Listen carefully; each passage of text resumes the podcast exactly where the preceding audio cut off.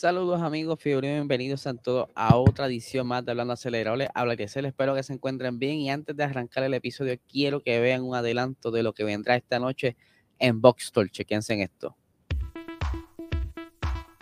Cada vez que se van de pista a pista. DHL invierte mucho, mucho, mucho dinero en eso. Esa es la logística más alta en todo el planeta, entiendo yo. En cuanto a racing. En cuanto a racing, sí. Carrera. En cada carrera, en sudor. Pero cuando tú le mandas un bucho a esa agua, tú dices, ¿para qué yo quiero el agua esta? Yo No olvídate prefiero. de esto. Me deshidrato mejor. No, Eso es lo que estaba pensando. Que no, Oracle no me va a pagar el salario no- de él. carro. Pero el carro se ve animal. Le cambiaron los focos al frente, le cambiaron las luces atrás.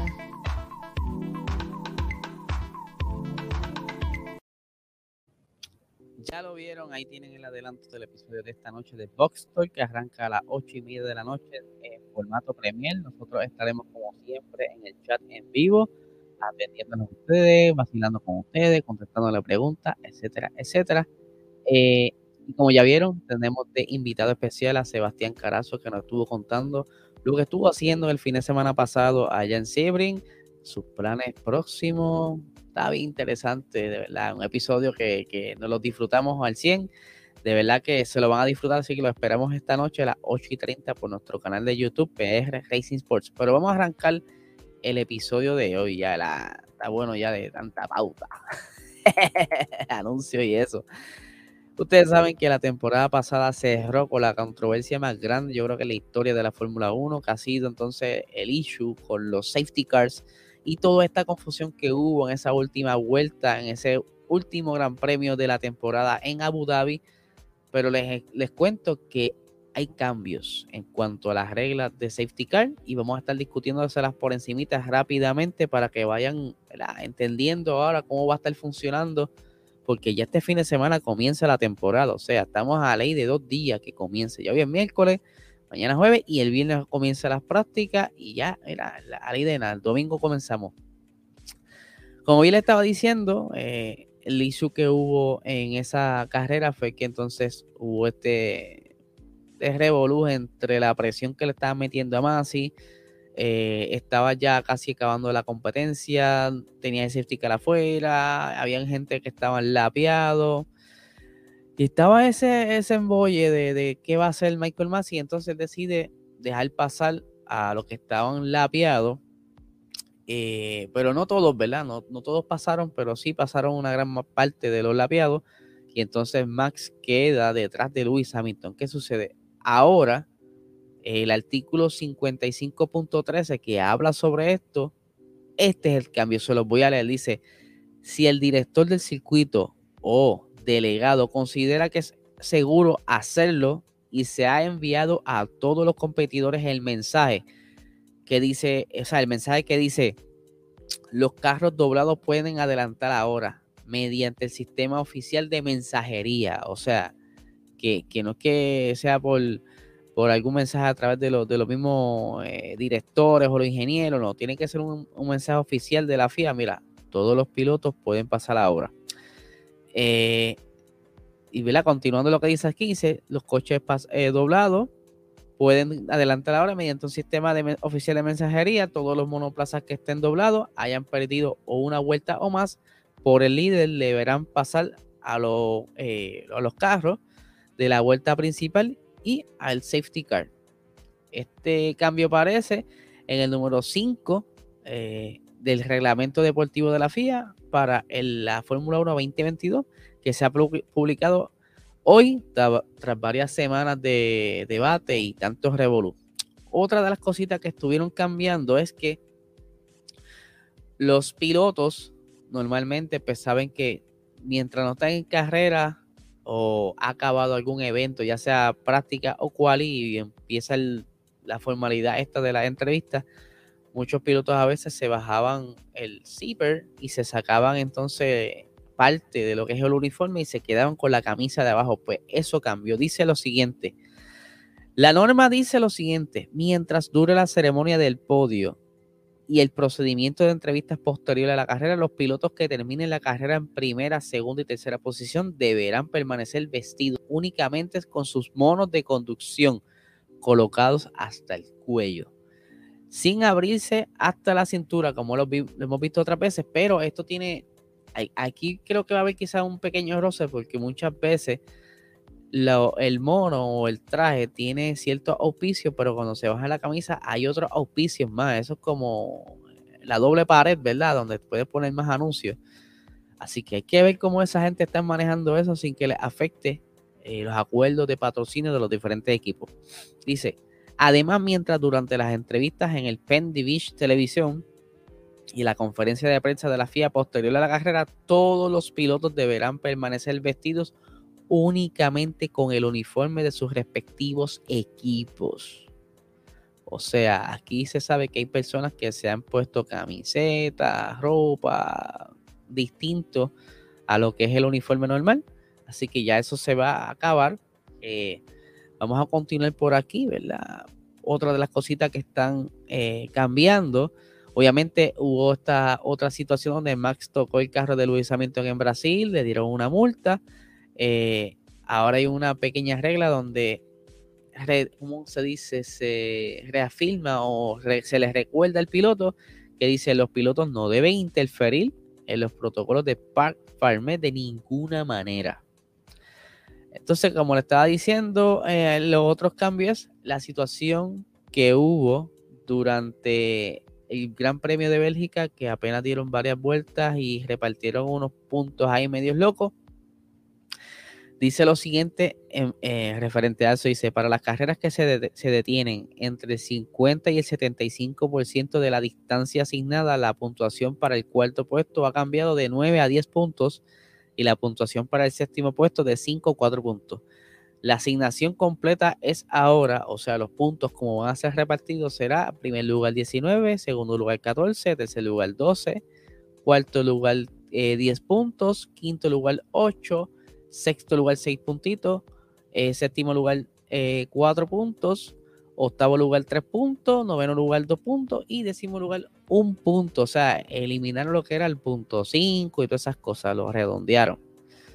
Otras cositas que estuvieron cambiando es que, eh, y como cuando pasan esto de las banderas rojas, dice, después de los periodos de banderas rojas, los equipos recibirán un aviso de al menos un minuto antes sobre si será una salida eh, de, como le llaman en Puerto Rico, saliendo del hoyo, o sea, cuando le ponen el semáforo, o si va a ser un rolling start o roleado, como dicen en Puerto Rico, o que van este poquito a poco, ¿verdad? Dando la vuelta, dando la vuelta, dando la vuelta, el safety car se mete al pit y arrancan, no es, esperando por el semáforo. Este, esto al principio, ¿verdad? No se especificaba, era como que el director, diablo, que ¿cómo Javier lo voy a hacer ahora? Este, lo hacemos así, lo hacemos asado, eh, que se chave. Ok, me decidí, me decidí. Vamos a hacerlo detenidos y esperamos por el, por el semáforo. Era como que bien improvisado esa parte y pues, perdón, quisieron darle un poquito más de forma a eso.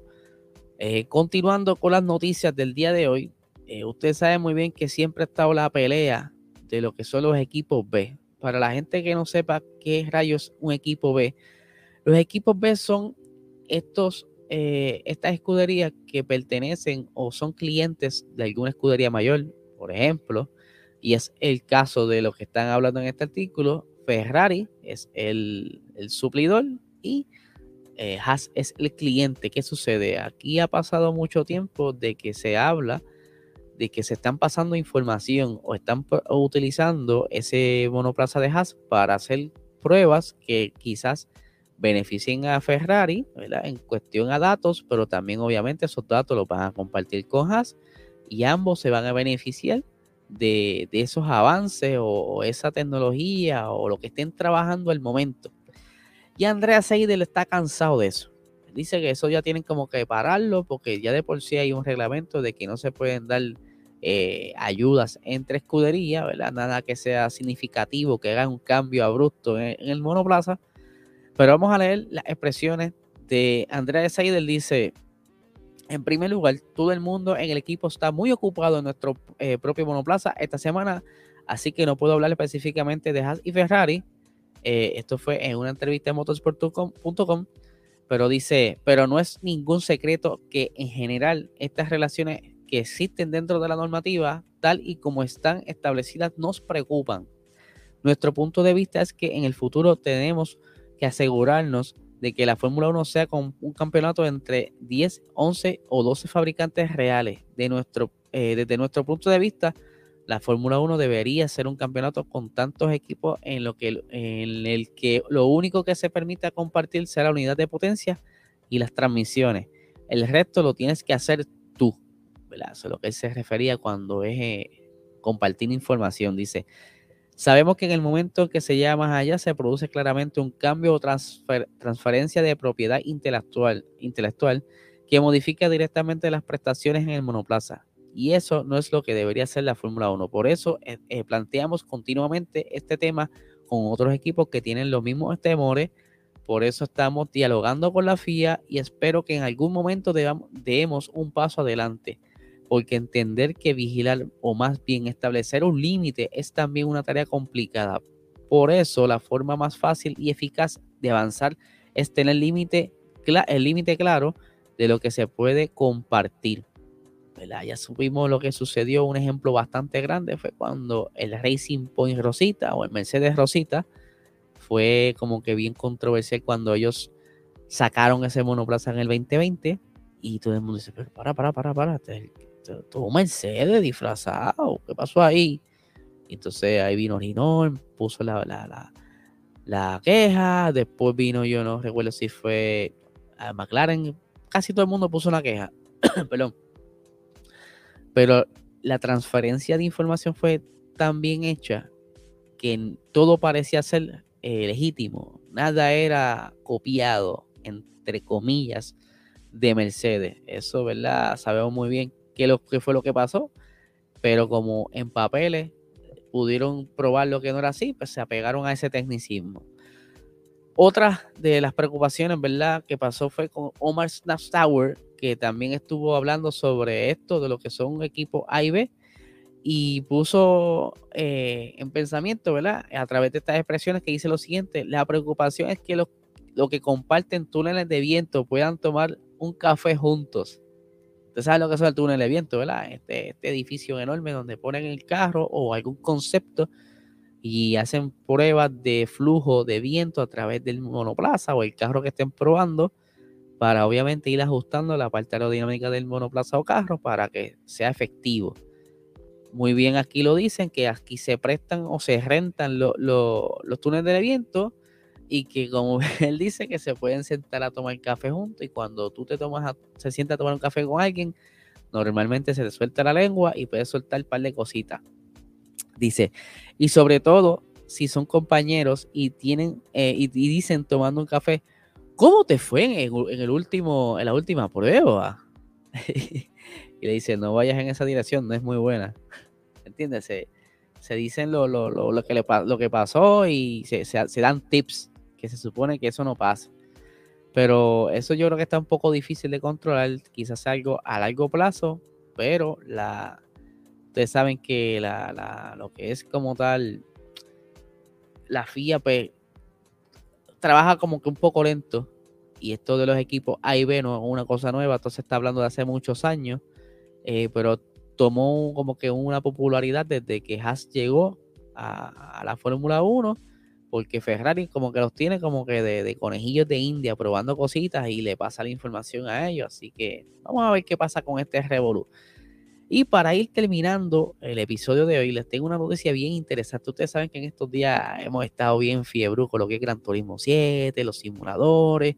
Hemos estado eh, compartiendo y hablando quién tiene, que si el guía, que si los pedales, que si esto, que si lo otro. Pues mira, ¿sabes qué? Sebastián Vettel ahora tiene su propio simulador en la casa, papá. Miren la foto aquí, los que están en YouTube pueden ver. El, no es cualquier simulador. Perdón, sabemos muy bien que ellos tienen el dinero suficiente para poder realizar un simulador casi, casi, casi igual con la misma experiencia que puedes tener en un Fórmula 1. A los que están en YouTube van a, van a poder apreciar que el, el simulador tiene partes recicladas de lo que fue el AMR21 o el monoplaza del año pasado, eh, utilizándolo como cabina o asiento para poder ¿verdad? simular ese, ese feeling de que estás corriendo dentro de un monoplaza. Y entonces ellos colocaron también tres pantallas de último modelo, lo hicieron como en un chasis, quizás porque tiene movimiento a, a, él va cogiendo curvas, ¿verdad? Puede ser que tenga algún sistema eh, hidráulico por ahí, pero, ¿sabes? Esto es un simulador de par de miles de dólares par de miles de dólares. ¿Qué sucede? ¿Por qué están haciendo esto? es que durante la temporada pasada, Sebastián Vettel pues, tuvo ciertos problemas en algunas carreras. Por ejemplo, en Arabia Saudita se atrasó quizá los vuelos por esto de las restricciones del COVID y toda la cosa. Y no, no tuvo tiempo a hacer las pruebas como hacen todos los pilotos antes de las prácticas o antes de la cual y se montan en el simulador. Porque ellos andan con todo ese motete para carrera en carrera. Por eso ustedes ven esos vagones enormes, esas, oficinas enormes de color rojo, verde, de, los diferentes equipos, todo eso se lo llevan. Todo eso se mueve. Y ahí es que tienen todos estos simuladores. Pues, para evitar el revoluce, pues, Vettel decidió el verano pasado decir, mira, vamos a, diseñar un simulador. Y entonces Aston Martin accedió y entonces Aston Martin le regaló esto, o sea, no se lo cobró, se lo regaló para que Vettel esté preparándose para las diferentes próximas carreras y un par de cositas en el futuro, lo que entonces quizás confirme que Sebastián Vettel lo tienen ahí con ojos a que esté varios años. Yo se los he dicho, Vettel va a estar en Aston Martin, así sea eh, desarrollando los monoplazas, eh, quizás en un futuro. Él no se va a ir eh, a corto plazo Así que vamos a ver, se tiene que estar dando un buen curete en esa maquinita, ¿sabes? Yo quisiera tener uno, pero somos pobres y vivimos en Puerto Rico que empeora la cosa. Aquí todo llega caro, ustedes saben muy bien. Pero nada, gente, antes de irme, les quiero recordar que el día de ayer salió el episodio de Fórmula 1 101 con Mariceli, donde nos explica los cambios, diferentes cambios que han habido eh, en, lo, normativa, ¿verdad? Para lo que será este nuevo año 2022, esta nueva temporada de la Fórmula 1. Así que desen cita, escúchenlo un ratito, no dura mucho. Lo pueden conseguir en todas nuestras plataformas de Apple, o sea, de podcast, Apple Podcast, eh, Spotify, todo lo que tú quieras, lo que tú tengas para escuchar el podcast. Tú pones PR Racing Sports, nos busca, ahí vas a encontrar todos los episodios del chat, eh, perdón, de Hablando Acelerado y los de eh, Fórmula 1 101, que están ahí, llevan ya eh, ocho episodios, súper interesantes, así que no se lo pueden perder. Y nada, antes de irme un saludito al chat acelerado que siempre está pegado. Eh, ese chat jamás se detiene, todos los días mínimo mil mensajes, así que si quieres, si todavía no estás, puedes buscar el link en la bio en el Instagram de nosotros en Puerto Rico Racing Sports y te unes y vacilas con nosotros. Así que nada, gente, recuerden esta noche Box Talk a las 8 y 30 de la noche por este canal PR Racing Sports. Hasta luego.